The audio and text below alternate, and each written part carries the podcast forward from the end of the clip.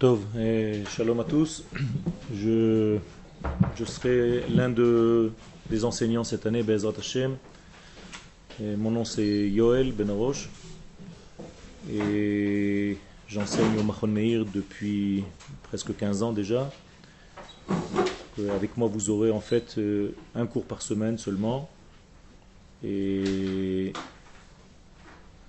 la direction que je vous propose dans, ces cours-là, c'est en fait une pensée au niveau de ce que nous appelons ici la Emouna, et que j'essaierai de traduire au fur et à mesure des cours.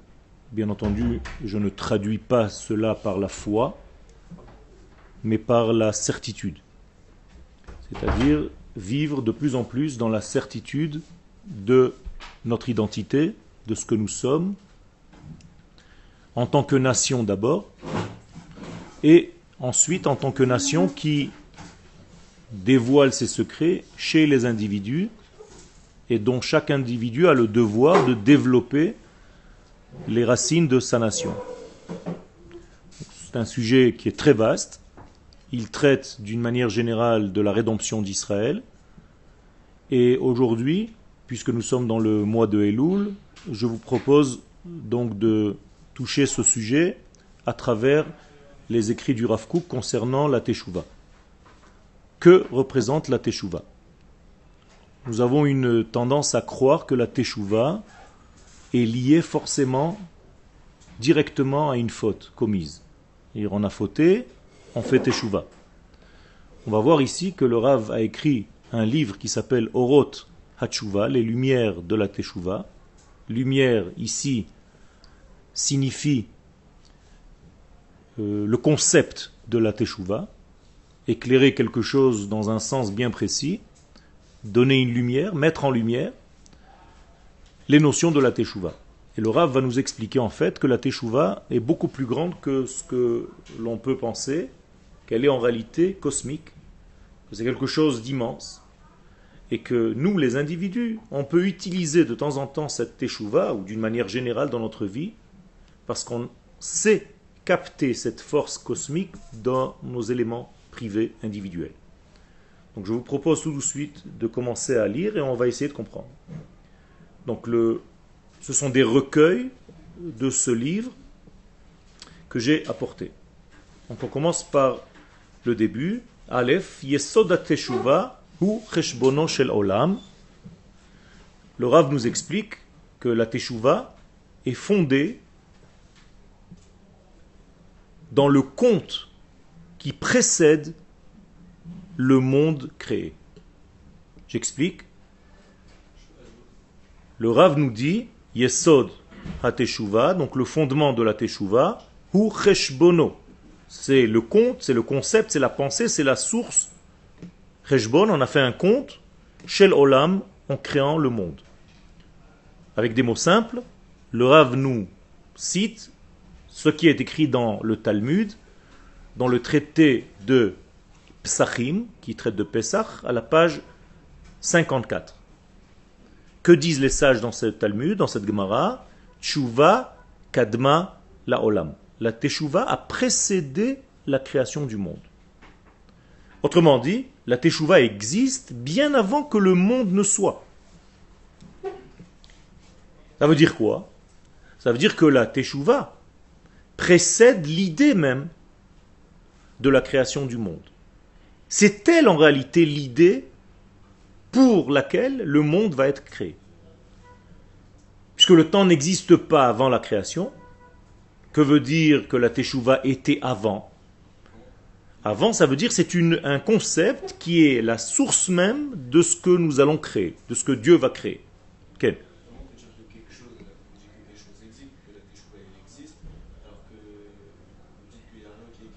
C'est ce que je suis en train de dire.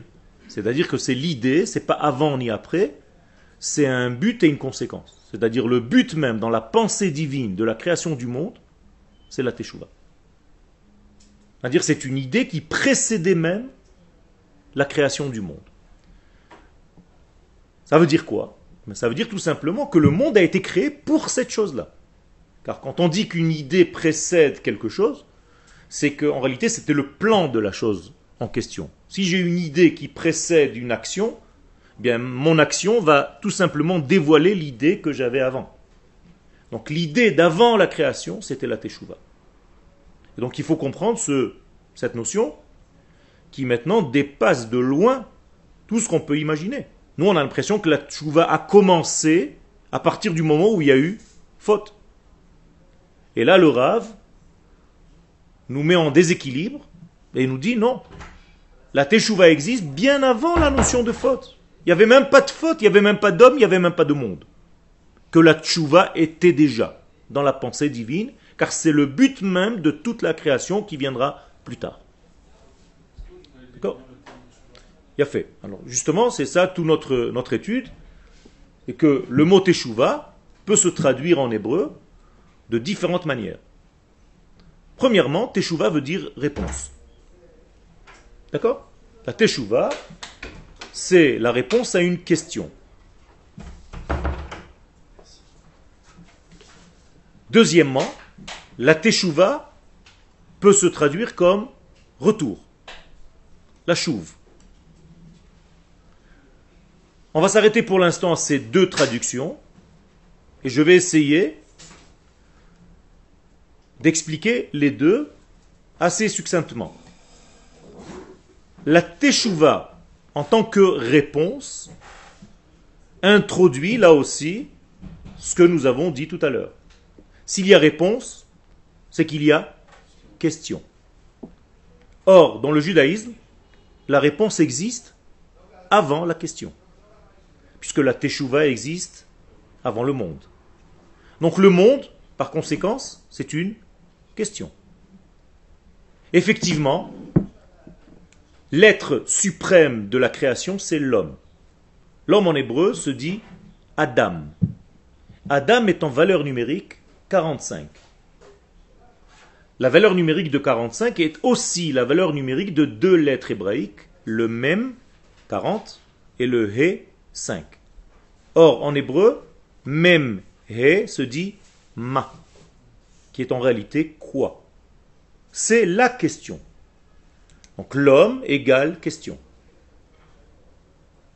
Je répète, la teshuva, la réponse, existe avant la création de l'homme, donc la création du monde. Donc dans le judaïsme, la réponse existe bien avant la question, et s'il n'y avait pas de réponse, il n'y aurait jamais eu de question. C'est pas parce que tu poses une question que tu cherches une réponse et que tu inventes quelque chose. Non. La réponse existe, déjà. Et c'est pour ça que tu peux poser une question. Et si la question est bien posée, eh bien la réponse apparaît. Si la question est mal posée, mais tu vas tourner autour sans avoir véritablement la réponse, parce que tu n'as pas posé la bonne question. Donc toute la force de l'homme, c'est de poser de bonnes questions parce que la réponse existe déjà. Donc la réponse existe avant la question. Dans la deuxième traduction maintenant, Teshuva égale retour, mais c'est la même chose. Retour, si je parle de retour, ça veut dire que qu'il y avait un départ, que nous sommes sortis d'un certain degré et que nous sommes tout simplement en train de rejoindre ce degré duquel nous sommes venus. Retour, ça veut dire que j'étais déjà et je repars vers cette identité première. Donc la Teshuvah, encore une fois, dans cette deuxième traduction, ne trahit pas la pensée que je suis en train de développer. C'est-à-dire que lorsque je fais Teshuvah, eh bien, je fais un acte qui me pousse à revenir vers quelque chose que j'ai déjà connu. Et j'ai une conclusion intermédiaire, c'est que le juif ne va jamais vers quelque chose de neuf. Il va tout simplement vers quelque chose qu'il connaît déjà et qu'il a oublié. Autrement dit, le mot devant moi est aussi le mot avant, comme en français. Je vais en avant, mais avant veut dire aussi le passé. Donc en français et en hébreu, kadima c'est devant, et c'est kodem, c'est avant. Lorsque nous demandons à Kadosh Baruch Chadesh Yameinu Kekedem, replace-nous comme auparavant. C'est-à-dire, ramène-nous vers l'identité première, vers la véritable essence de laquelle nous sommes sortis. Avec des mots simples, quand je fais teshuva, je tente de revenir vers ce que je suis vraiment. C'est-à-dire, je reviens vers moi. Je reviens vers ce que je suis dans mon essence. Je ne veux plus trahir celui que je suis. Je veux vivre exactement selon celui que je suis à l'intérieur, celui que Dieu, lorsqu'il m'a créé, a voulu que je sois. Est-ce que c'est clair? Quel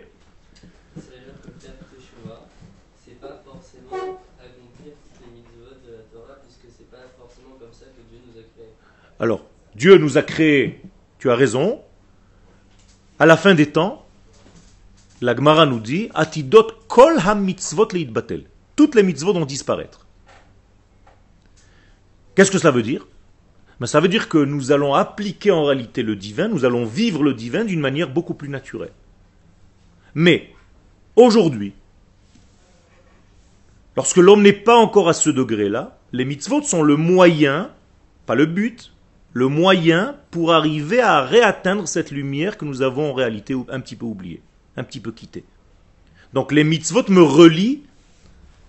En hébreu, mitzvah, c'est une racine. Quand j'enseigne la Torah, vous allez prendre l'habitude avec moi, j'essaie de toucher la racine des mots. Mitzvah vient du mot tsevet, qui veut dire équipage. C'est-à-dire quand j'applique une mitzvah, je rentre dans l'équipage de Dieu. C'est-à-dire, je reviens vers mon équipage premier, initial.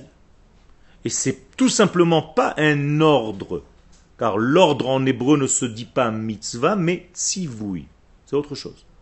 Donc le mot mitzvah n'est pas un ordre, c'est tout simplement un moyen qui me relie à mon essence première, c'est-à-dire je rentre, je refais partie de l'équipage divin donc de celui qui a créé le monde, de celui qui a voulu le monde. Donc vous voyez que dans cette petite introduction, nous voyons que la Teshuvah est beaucoup plus grande que ce qu'on imagine. Et on ne nous demandera jamais d'aller vers quelque chose que nous ne sommes pas. On te demandera toujours d'aller vers celui que tu es mais que tu as oublié. Reviens vers toi. Et c'est le fameux lech Lecha que Dieu dit à Abraham. Qu'est-ce que c'est l'Ech Lecha? Traduction littérale, va vers toi. Je ne te demande pas d'aller vers quelque chose d'autre. Au contraire, si Dieu nous poussait à aller vers quelque chose d'étranger à nous, mais ça voudrait dire que Dieu nous force à faire des mitzvot qui ne sont pas du tout liés à notre être. Et pour quelle raison j'observerai ces mitzvot-là? Je n'ai aucune raison de les faire. Mais lorsque je comprends que Dieu, lorsqu'il me dit d'appliquer les mitzvot, c'est tout simplement un conseil, et là c'est la deuxième traduction du mot mitzvah en araméen, conseil. Itin en araméen, mitzvot en hébreu, veut dire conseil. Donc Dieu me conseille d'emprunter ce chemin pour me reconnaître pour revenir à mon identité, pour savoir qui je suis. Alors voilà un petit peu le schéma de nos cours ici, Bezrat Hashem pendant cette année. Je vous propose de reprendre connaissance de vous-même. C'est-à-dire vous allez vous étudier. Vous allez savoir qui vous êtes. C'est difficile de savoir vers quoi je vais si je ne sais pas qui je suis. Donc je vis, je me lève le matin, je mange, je bois, je suis avec tous les autres. Mais je ne sais pas encore quelle est mon identité, qui je suis, d'où je viens. Et c'est la question que Dieu pose au premier homme, Adam. Ayeka. Ayeka ne veut pas dire où es-tu, mais où en es-tu Qui es-tu dans ta vie Est-ce que tu te connais? Est-ce que tu sais que tu fais partie d'un peuple, d'une nation? Qui est cette nation? Qu'est-ce qu'elle est venue faire dans ce monde? Est-ce qu'elle a un but? Et moi, comme un petit pion dans ce grand tout, qui suis-je? Qu'est-ce que je fais là? Vous croyez qu'on nous a plongé dans un système pour étudier la Torah, faire des mitzvot, devenir des religieux? Pas du tout. Akadosh Baruch Hu nous propose tout simplement de reprendre conscience avec nous-mêmes. De faire la paix avec nous-mêmes. Pourquoi? Ben Tout simplement parce qu'il y a apparemment une tendance de dévier de ce que nous sommes à l'initial. Dès que nous sortons du ventre de, notre mère, nous dévions. Nous nous éloignons. Et Akadosh Baruch nous dit revenez vers ce que vous êtes réellement. Teshuva. D'accord? Donc je reprends le premier, la première réflexion du Rav. Le fondement même de la Teshuva, c'est bien avant le monde, c'est la source, c'est le but même de toute la création. Et regardez l'exemple qu'il va donner maintenant. la racine des comptes maintenant, mathématiques, la racine des chiffres, cette racine est au-delà des chiffres et des comptes. C'est-à-dire la pensée mathématique est supérieure aux chiffres mathématiques. De la même manière, le Rav nous donne ici un exemple, la pensée de la Teshuvah est supérieure à tout ce que tu peux imaginer dans la vie. D'accord? Deuxième ligne. De même que la théorie, chez l'erke amispar, des valeurs, des chiffres, mispar se trouve bien au-dessus des chiffres mêmes. C'est-à-dire la théorie devance, précède les chiffres mêmes. Les notions mathématiques sont beaucoup plus élevées que les mathématiques eux-mêmes. L'idéologie précède de loin l'application de cette idéologie. Vous qui êtes assis dans cette classe, vous êtes en réalité des éléments apparemment individuels mais il y a quelque chose qui vous précède tous ici, dans cette classe. Quoi? Le but pour lequel vous vous êtes réunis ici. Vous aviez tous plus ou moins le même but qui vous a unifié bien avant que vous soyez là physiquement. Vous êtes d'accord? C'est-à-dire la volonté d'étudier, d'être au Mahon Meir vous a précédé tous. Alors que physiquement parlant, vous n'avez aucun rapport les uns avec les autres. Et vous, vous ne ressemblez même pas. Vous comprenez que la somme d'individus que je vois devant moi n'est qu'un résultat. Et a précédé à ce résultat un but global, collectif. Mais c'est exactement la même chose. Je reprends nos données de base. Ce que vous voyez ici, c'est le monde de la création. Alors imaginons que la classe, c'est le monde déjà créé. Et avant que ce monde soit créé, il y avait déjà l'idée. Et cette idée, on l'a appelée ici la Teshuvah. C'est clair? J'ai une règle dans mes cours, c'est que j'espère que personne ne sorte avec une incompréhension des choses au maximum. Donc si vous avez n'importe quelle question, vous pouvez la poser. C'est un cours vivant. Je ne suis pas là pour donner une conférence. Donc je vous propose toujours de participer à volonté sans gâcher bien entendu le cours du cours, mais je veux que les choses soient claires parce que le judaïsme, c'est quelque chose de simple, de saint, et non pas un Dieu qui nous force à faire des lois divines. On n'a jamais vu ça, c'est pas du judaïsme. Le judaïsme, c'est une proposition divine à revenir vers toi-même. C'est tout, on te demande d'être toi. Quand je fais une bénédiction à mes enfants, je ne leur demande pas que tu sois pilote d'avion. Je leur souhaite d'être ce qu'ils sont réellement. C'est tout. Et c'est ce que je vous souhaite à tous. C'est ce que je nous souhaite à tous. C'est de revenir, de redevenir celui qui était dans le modèle initial de la création.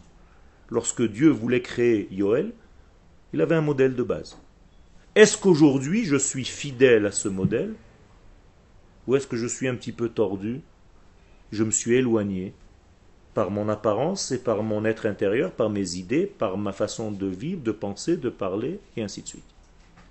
Et si je suis loin, à moi de comprendre d'abord qui je suis réellement, dans le modèle initial, pour tout simplement rejoindre ce modèle. C'est ce qu'on appelle la teshuva. Je fais un retour.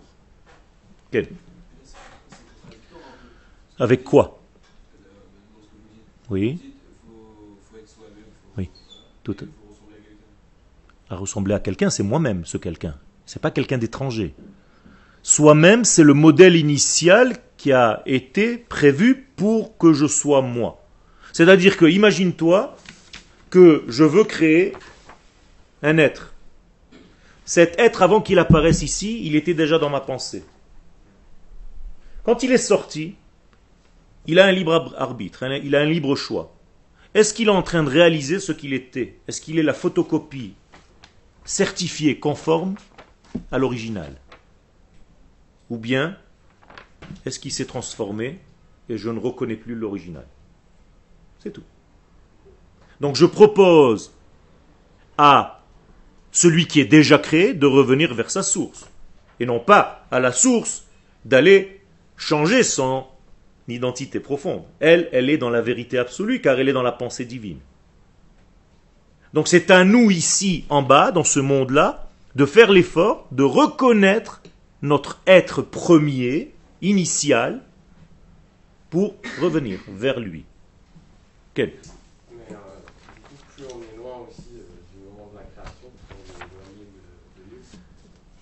Euh, c'est pas aussi évident. Tu as raison qu'il y a un certain éloignement, mais lorsque tu comprends que le monde est circulaire, c'est-à-dire que le monde dans lequel nous sommes, il n'y a aucune ligne droite dans ce monde. Ça n'existe pas. La droite dans ce monde n'existe pas. Même si vous tirez une ligne droite, elle va en se courbant en réalité. Quand tu tires une balle, elle a une trajectoire qui est courbe. Pourquoi? Parce que ce monde-là est un monde circulaire. Et là, tu as introduit une notion très profonde dans euh, la Kabbalah, c'est que nous devons trouver en réalité le seul degré rectiligne, droit, dans tout ce monde circulaire. Et le seul degré droit dans ce monde, c'est le divin. Mais comment est-ce que je peux atteindre le divin? Eh bien, en étudiant son modèle sur ce monde-là. Qui est le modèle divin dans ce monde? Israël. Et c'est pour ça que dans le mot Israël, il y a le mot Yachar, la droite. Ça veut dire nous sommes la seule droite, Israël en tant que peuple, en tant que nation, nous sommes la seule droite dans un monde qui est complètement circulaire. Donc étudier en réalité la Torah, c'est étudier Israël. C'est étudier la droiture divine telle qu'elle apparaît dans un peuple telle qu'elle devrait apparaître dans un peuple, lorsque le peuple commence à jouer son rôle véritable au sein des nations. D'accord? C'est pas trop compliqué ce que je dis? J'essaye d'être le plus simple possible, même si le français n'est pas ma langue natale. Je suis israélien de source. Ken?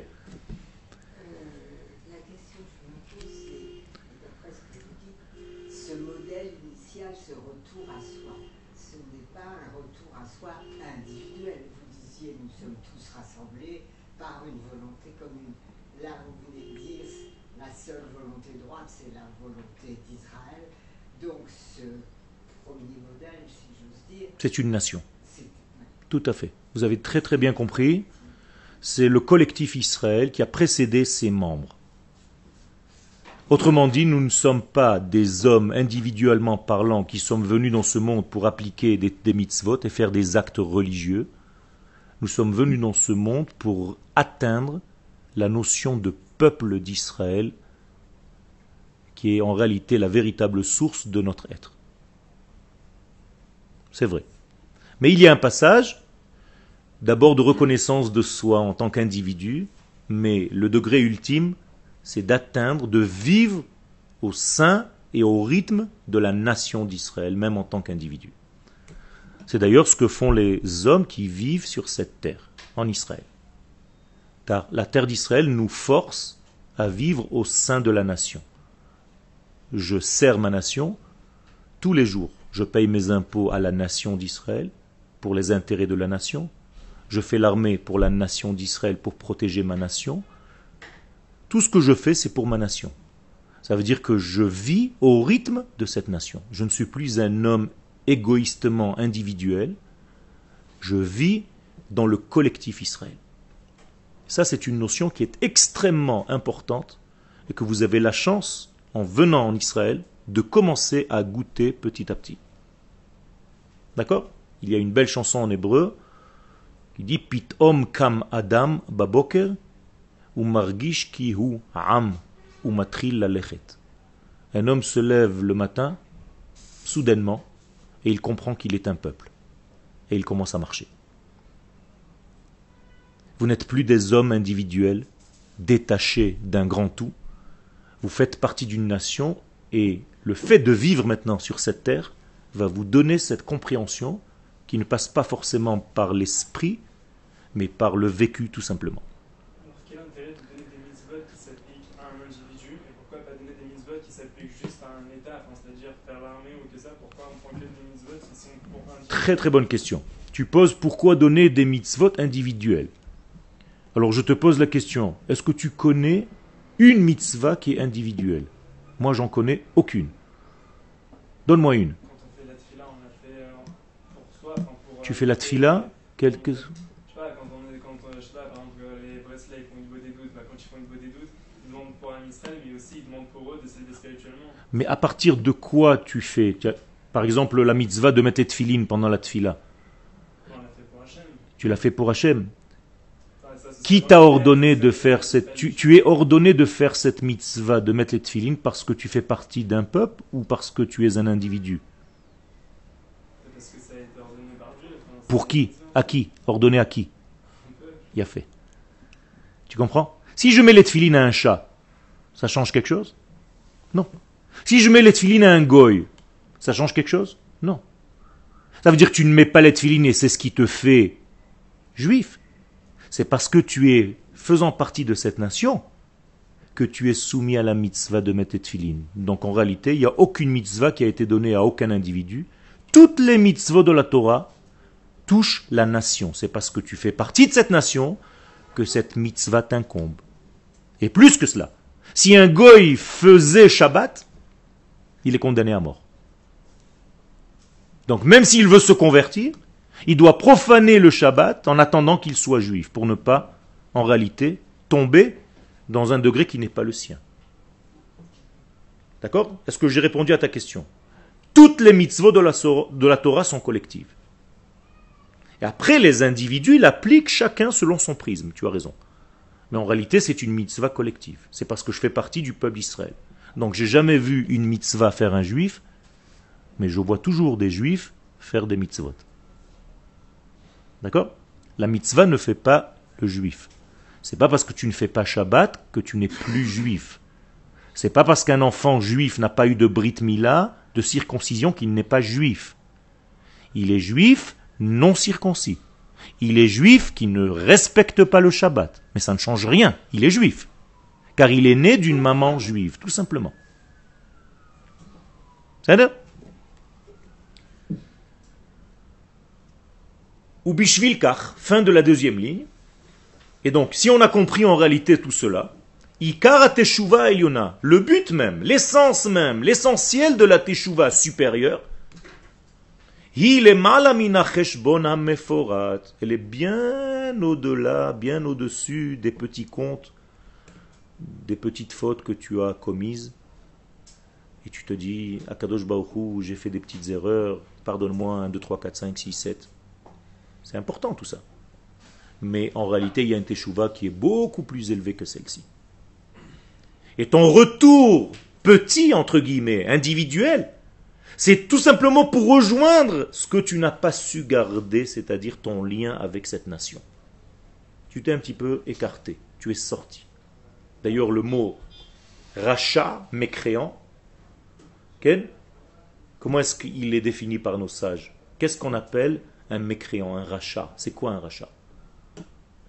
Un méchant, c'est quoi le méchant? Il, fait des grimaces aux gens dans la rue, qu'est-ce qu'il fait? Qu'est-ce que ça veut dire faire la volonté de Dieu? Faire ce pourquoi on est là.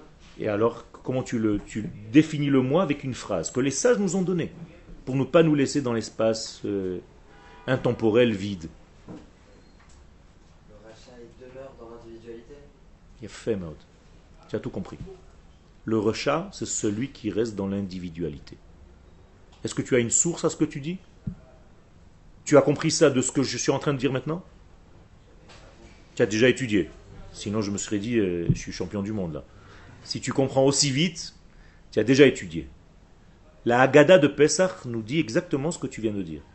Qu'est-ce que c'est Racha? Le et atzmo min haklal. Il s'est sorti du collectif Israël. Kafar Baïkar, c'est devenu un grand kafar. Non, c'est Ken Kafar Baïkar, il a renié en réalité l'essentiel.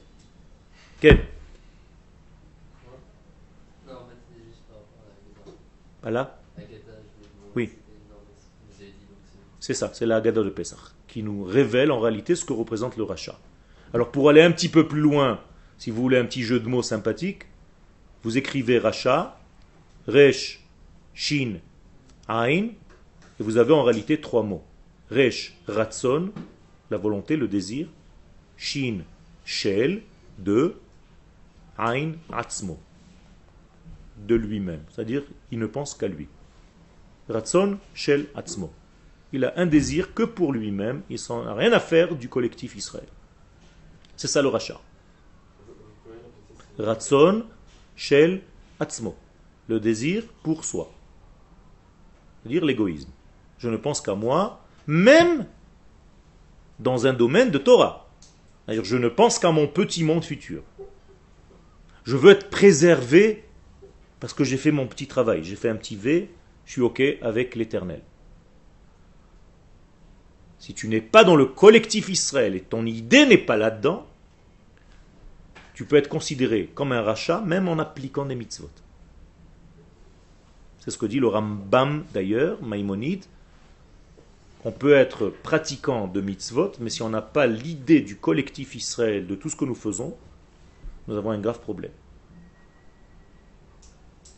Est-ce clair? On peut continuer? Ken la kavana, pas la kavana. Ça veut dire si on ne vit pas d'une manière simple en sachant que je fais partie de cette notion de Ham Israël. Par exemple, quand tu montes à la Torah, quelle est la bénédiction que tu récites? Baruch ata Hashem, melech haolam, asher bachar banu mikol ha'amim, traduction qui nous a choisi parmi les nations, et en deuxième, venatan lanu, et Torato. Et il nous a donné la Torah. Donc vous voyez que ça marche exactement dans le sens que je vous ai dit tout à l'heure. On est d'abord une nation choisie qui fait la Torah. Il n'y a pas marqué qui m'a fait faire la Torah, alors si je fais la Torah, je deviens Israël. Pas du tout. Je suis Israël qui fait la Torah. Donc je suis d'abord une nation. Tout est en ordre, il faut juste relire les textes. On est là pour revenir à ce que nous connaissons déjà. Je vous rappelle ce que je vous ai dit au début du cours. Je ne vais rien vous donner de neuf. Je vous ramène et je nous ramène, moi avec vous, à l'initial. C'est tout. On va réapprendre à relire nos textes, à entendre ce que nous disons, d'une manière rapide, sans faire attention. Tout simplement, tout est écrit. On fait tout simplement pas attention à ce que nous lisons. Ok? Donc, avant de rentrer dans des petits contes, sache d'où tu viens d'un degré qui a précédé ces petits chiffres. Je termine le premier paragraphe. Et donc tous les comptes, tout le compte en question, c'est une, un engendrement, une toleda qui vient de quelque chose de beaucoup plus haut. Donc ne te perds pas dans les chiffres. Ne te, perds pas dans l'individualité. Ne te perds pas dans les détails. Car si tu vas te perdre dans les détails, tu vas oublier en réalité le tout. D'accord? Comme ce fameux juif qui a quitté en réalité la notion de peuple et qui vit son individualité, il croit qu'il est un grand sadique. D'accord? Ok. Toladeta, ça vient du mot toleda, c'est-à-dire une naissance. La racine, c'est la ledet. Et d'ailleurs, le mot élève c'est la même chose, talmid. Pourquoi? Tout simplement parce que l'élève, un bon élève, fait accoucher son maître. Si j'ai quelque chose à dire, si je suis pour l'instant par exemple le maître ici, soi-disant, eh bien, l'élève, en me posant une bonne question, peut faire accoucher de moi quelque chose que je n'avais même pas prévu de dire au départ. Mais parce que c'est un bon élève, il me fait sortir de moi quelque chose de nouveau. D'accord? Donc un bon élève fait accoucher son maître à chaque instant, par les questions qu'il lui pose. On passe à la deuxième partie. L'un des fondements de la teshuva, c'est d'abord la pensée de l'homme. Alors je vous pose une question maintenant. Est-ce que la teshuva c'est un changement d'acte ou un changement de pensée, de comportement intérieur?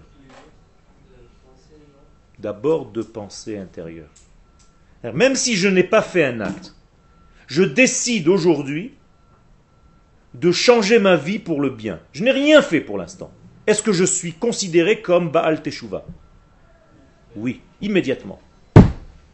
À tel point que une personne qui va mourir, la Gemara nous donne la question, cet exemple, juste avant de mourir, il dit Je me suis trompé toute ma vie, je désire réellement d'être un tzaddik. Il est considéré comme un tzaddik et il meurt en tant que tzaddik. Mais la Gemara ajoute, celui qui fait ça avec une pensée de le faire un jour, on ne lui permettra pas de le faire à la dernière seconde, il va s'étouffer lorsqu'il buvra son dernier verre d'eau. ne pourra pas le faire. C'est-à-dire, celui qui dit Echta je faute maintenant parce qu'un jour j'ai entendu dans le cours de Yoel qu'à la fin, au dernier moment, je peux tout arranger, celui-là, on ne lui permettra pas d'arranger. C'est-à-dire, Dieu va intervenir pour lui dire Tu te moques de moi ou quoi? Mais sachez que ça existe. Quelqu'un qui veut se marier avec une femme, mais la femme ne veut pas de lui parce qu'il est un mauvais juif, un mauvais comportement. Et il lui dit, je me marie avec toi, à partir de maintenant je suis un tzaddik. Il est considéré comme un tzaddik sous la choupa. Et elle peut se marier avec lui. Pourquoi? Parce que la pensée de l'homme, c'est là où il se trouve. C'est beaucoup plus fort que l'acte. C'est pas grave même si c'est par intérêt, mais lui, à l'intérieur de lui, il a fait cette décision, il a pris cette décision, il n'y a pas de problème. Même celui qui va mourir, c'est par intérêt, parce qu'il va mourir. D'accord? Non, c'est pas facile, justement.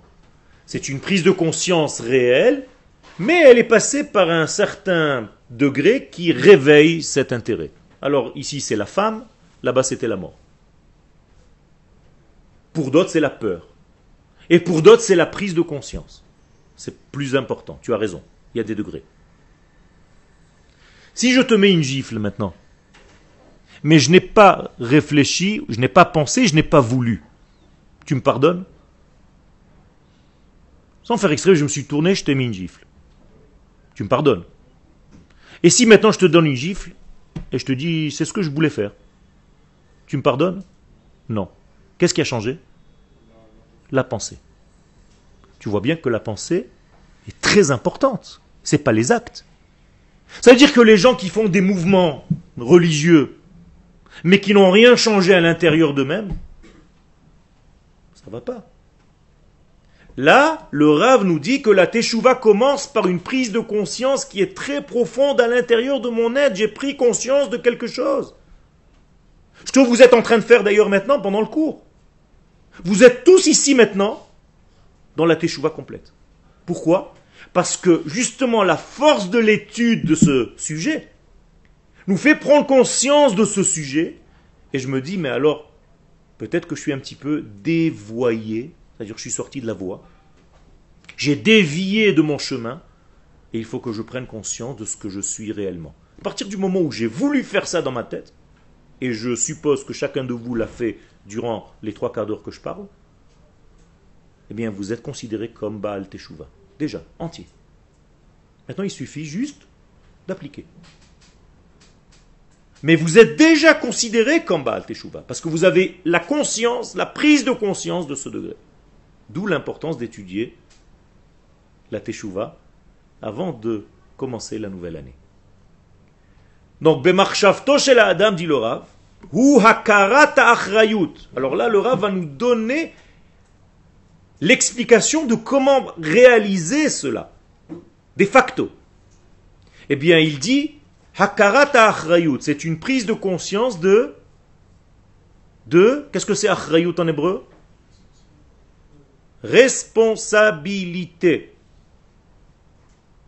Shel ha'adam al ma'asav de l'homme sur ses actes. C'est-à-dire que l'homme prend conscience de l'importance, de la responsabilité qu'il a vis-à-vis de son devenir et de son être. En hébreu, achrayut. Vous connaissiez ce mot achrayut? Achrayut, regardez bien le mot, il commence par le mot acher. C'est-à-dire Acher, c'est qui acher? L'autre. Tu as raison. Avant acher, il y a ach. J'enlève des lettres. Ach, c'est le frère. Donc, avant ach, il y a aleph. Dans le mot achrayut. Vous êtes avec moi ou pas? Ça veut dire quoi? Ça veut dire au départ, je suis tout seul, Aleph. Après, j'ai conscience que j'ai un frère, Ach. Après, j'ai conscience que aussi l'autre, il est important pour moi, Acher. Alors je deviens responsable.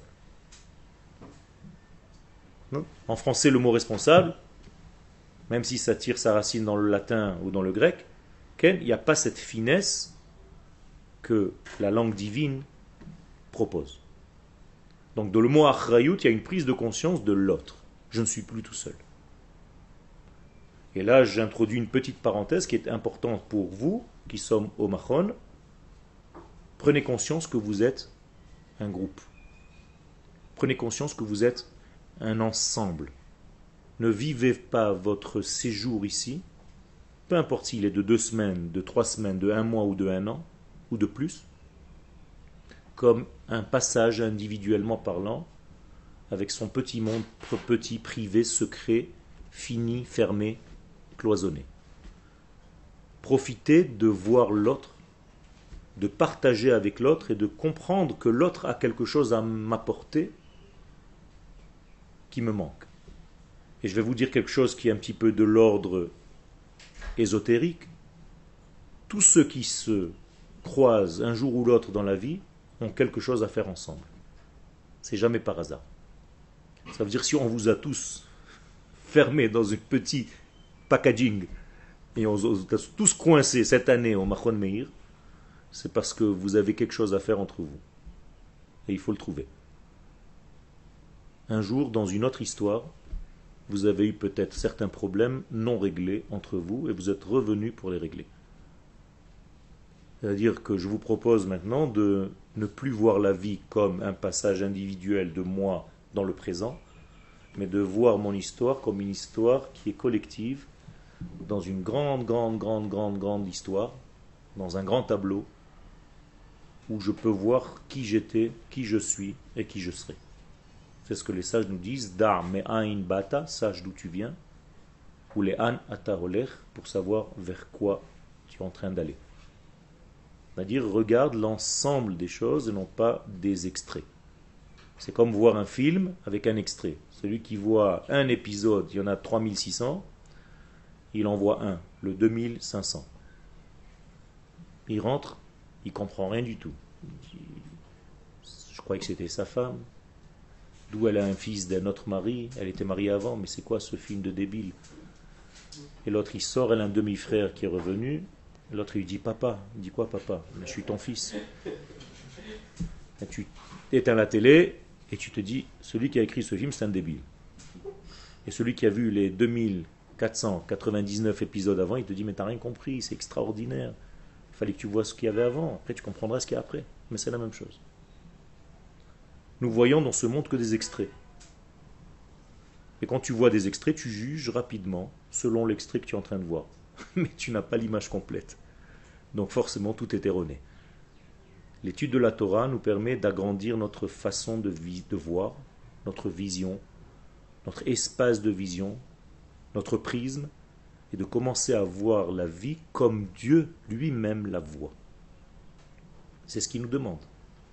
Ain be'ain yir'u beshuv Hashem tzion. Je te demande, dit Dieu, de commencer à voir la vie comme moi, l'Éternel, je la vois. Et alors tu comprendras des choses que tu ne comprenais pas jusqu'à maintenant. Ça vous parle?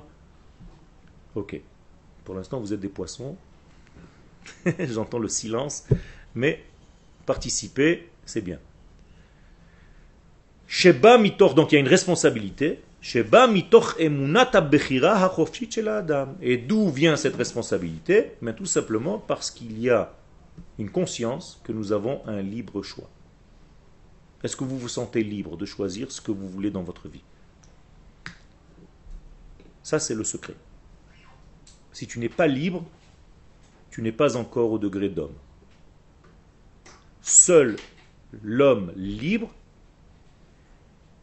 peut aspirer à être appelé homme. Qui est le roi de la liberté? L'Éternel lui-même. Il est ni figé dans le temps, car il est dans tous les temps. Il est le passé, le présent et le futur. Il n'est pas coincé dans un espace. Hein, il n'est pas plus ici que là-bas qu'ailleurs. Toi, tu le vois moins ici que là-bas. Mais lui, il remplit le tout. Il n'est pas obligé de rien du tout. Donc il est la liberté elle-même, par excellence. Si tu veux ressembler à Dieu, c'est-à-dire si tu veux grandir dans ta vie, tu dois toi aussi aspirer à être un homme libre. Et qui est l'homme libre? Ce n'est pas celui qui fait ce qu'il a envie. C'est celui qui fait ce qu'il est. Réellement.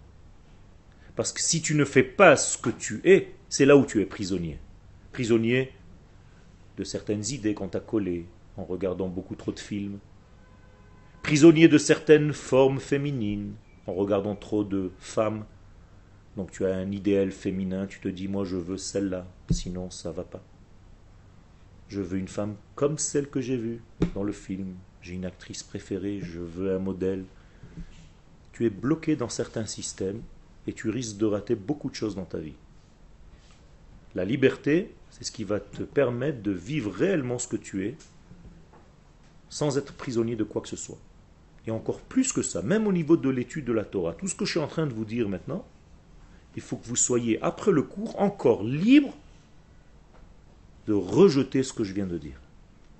Ou bien de l'accepter, mais par votre propre choix. Il faut que vous soyez libre.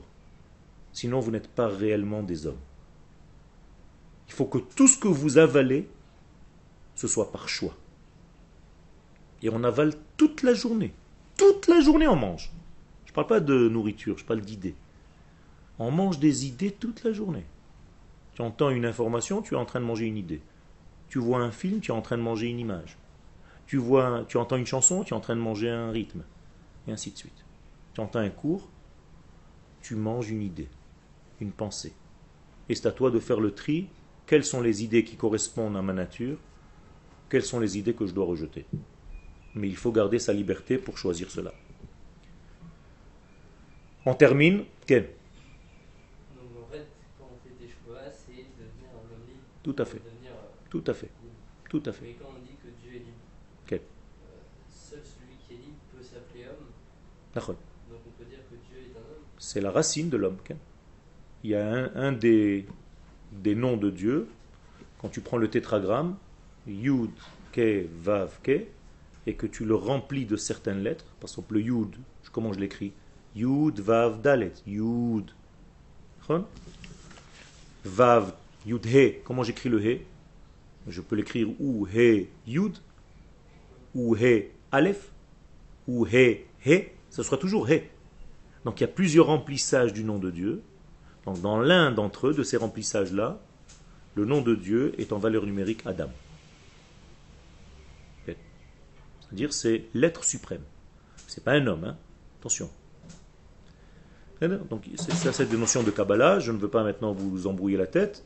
Mais en réalité, la racine même de l'homme, l'homme doit devenir divin sur terre. Amarti Elohim atem. Moi, je voulais que vous soyez divin. Ubne Elion kulchem. Vous êtes les fils du monde supérieur. Adam temutun. Le problème, c'est que vous avez décidé de tomber, de chuter comme l'homme. Ou achad. Vous avez décidé de fauter, donc de dévier du chemin normal. Donc maintenant, faites l'effort de revenir pour redevenir l'homme idéal, l'homme cosmique, l'homme premier le premier homme, on peut dire que c'était Dieu Non, C'est une création. À l'image même de Dieu. Betselem Elohim asa et Adam. À l'image de Dieu, il a fait l'homme. Tout à fait. C'est son égal en fait. Pas son égal.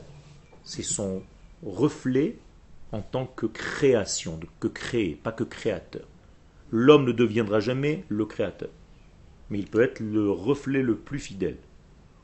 D'accord? Faire attention, on ne deviendra jamais lui. On restera toujours créé et lui créateur. C'est d'ailleurs au niveau psychologique une certaine souffrance de l'homme. Il veut un petit peu être Dieu. Mais on lui dit jusque-là. Moi aussi, je vous dis jusque-là aujourd'hui. Todarabah.